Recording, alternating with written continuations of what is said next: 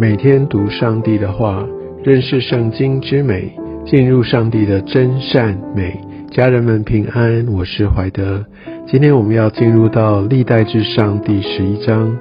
在昨天我们读过扫罗啊，后来他死亡之后，那接下来就由大卫来接掌王权。这一路都是上帝他的计划。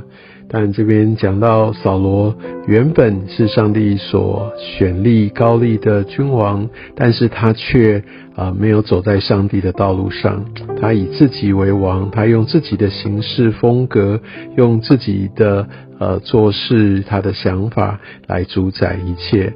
当然，我们知道，在以色列国，按照上帝的计划，它是应该是一个神权的一个王国。但是因为呃扫罗他不肯让上帝作为以色列民真正的呃主宰、真正的君王，所以他就被上帝来替换。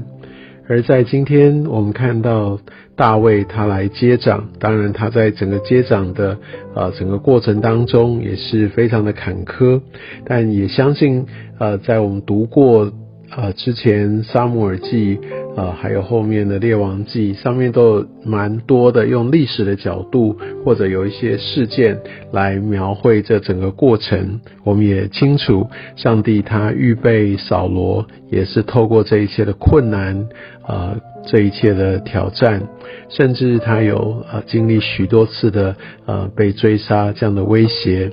其实这些都没有让大卫放弃，反而让他更紧紧的抓住神。所以，我们也必须明白，当我们遇到特别一些困难、患难、疾病、灾害。其实不是上帝对我们的呃这样的一个不顾念，也未必是上帝对我们的惩罚，大部分也许是因为来自于上帝的提醒，但上帝啊他用他的恩典、怜悯、慈爱来对待我们，所以特别在这个时候是要我们能够紧紧的来抓住上帝。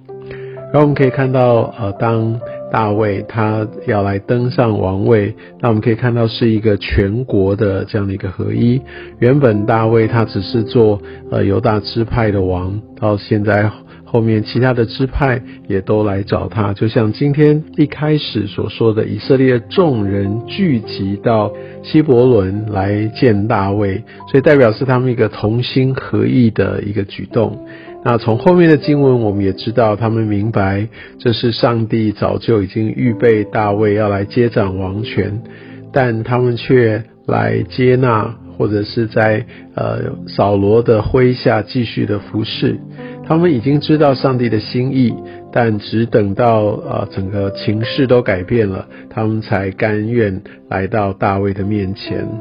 我想在呃我们服侍神，或者我们要来呃按着神的心意呃往前，常常上帝会要我们啊来做一个先行者，或者是当整个情势看起来还没有成熟的时，有时上帝就已经让我们看见。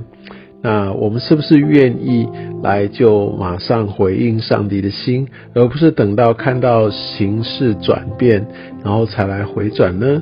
我们可以看到，在这些其他的支派，确实他们，嗯，到这个时候，他们才开始来做回应。我想这不是一个特别正面的一个提醒，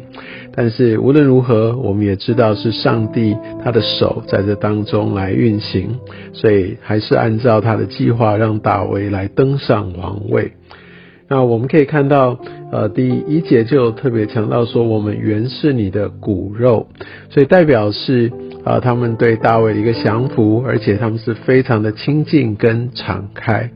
当然，这是一个很谦卑的说法，但也看到在这样的一个体制当中，大卫跟他的百姓跟这些的呃臣子是一个非常紧密的关系。呃，就跟大卫呃他做王这一路，他都没有忘记这个本分。那也跟上帝他呃跟人的关系，他是特别看重这个关系。我们相信大卫呃他也在这方面有一个特类似的一个特质，而且呢，他们也抓住这些应许，这是上帝答应的，所以他们抓住上帝呃对于大卫的一个托付跟使命跟拣选。所以当我们选择走在上帝的这一边啊，那我们就可以得胜。但更多的时候，也许我们并不是走在上帝的那一边，而是求上帝来我这边啊。那觉得这个就有很大的一个不同。我们必须明白，我们必须去到上帝的那一边。那我们可以看到，他们也相信上帝的应许，所以上帝的应许必然成就。而在第二节呢，他们也讲到大卫他这个君王很特别的不同，他的特质上面要成为一个牧羊人。他们说：“你必牧羊我的名以色列。”第一个呢，呃，所以代表是上帝的百姓，所以这些不是属于任何人的百姓，这是属上帝的，所以必须要敬畏上帝。而且呢，一个君王不是发号施令哦，不是只是为了自己的利益来驱动他们，来使唤他们。呃，真正的君王他是要做一个牧羊人，这边说叫牧羊。呃，通常对羊群来说，羊很固执。但是羊非常需要有呃有水，有它有草料，它可以吃得饱，它可以休息，而且呃在遇到危险的时候，牧羊人会来帮助它。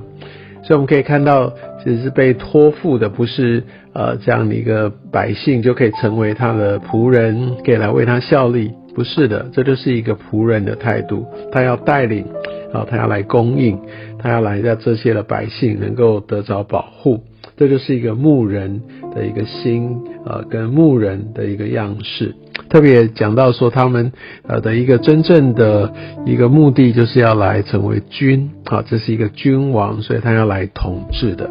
而我们可以看到，在这整个的一个七年半，在希伯伦为王之后，那大卫他就日渐的强盛，就像第九节这边所说的，他日渐强盛。但是圣经在这段。经文当中很清楚的说明，这是因为万军之耶和华与他同在，所以我们最重要的不是求得胜，而是求上帝的同在。上帝的同在可以改变我们的视野，上帝的同在去拉升我们的格局跟高度。我们非常非常需要上帝的同在。那我想在今天的经文当中也看到大卫的受高，受高就是他能够被呃赋予这样的一个权柄，他能够成为君王或者一个特别的位分。一般来说，大概三种职分呃的人可以来受高。第一个就是君王，第二个是祭司，第三个是先知。所以我们可以在这边呃很清楚的看见，呃大卫他是呃用君王的职分而受高。那我想耶稣哈他。其实也被高哈，他被圣灵所高。那在他受洗的时候，圣灵如鸽子来降在他的身上。那耶稣他同时是君王，同时是祭司，而且他也是先知。我想在这边也看到大卫他的日渐强盛，就是因为他走在上帝的计划中，也上帝继续的来使用他。那大卫他的受高呢，其实有三次，第一次就是在呃。一开始扫罗呃还在当国王的时候，那那个时候撒母耳来到他的父亲耶西的家来高他为王，因为那个时候呃扫罗已经背逆了神，所以上帝定义要用大卫来取代他，这是第一次。后来过了多年是第二次，那个时候大卫在希伯伦有犹大支派来高立他为王，所以他在那边大概当了七年到七年半左右的一个时间的犹大王。那现在我们可以看到，最后是十二个支派的长老来高立他为王，正式来接纳他成为他们的君王。而我们就可以看到，在这三次的呃这个过程当中，其实大卫都很辛苦。我们必须明白，当我们领受到一个职分，甚至我们受高，不代表说哇，马上啊就是非常天下太平，其他的人都要来听我使唤，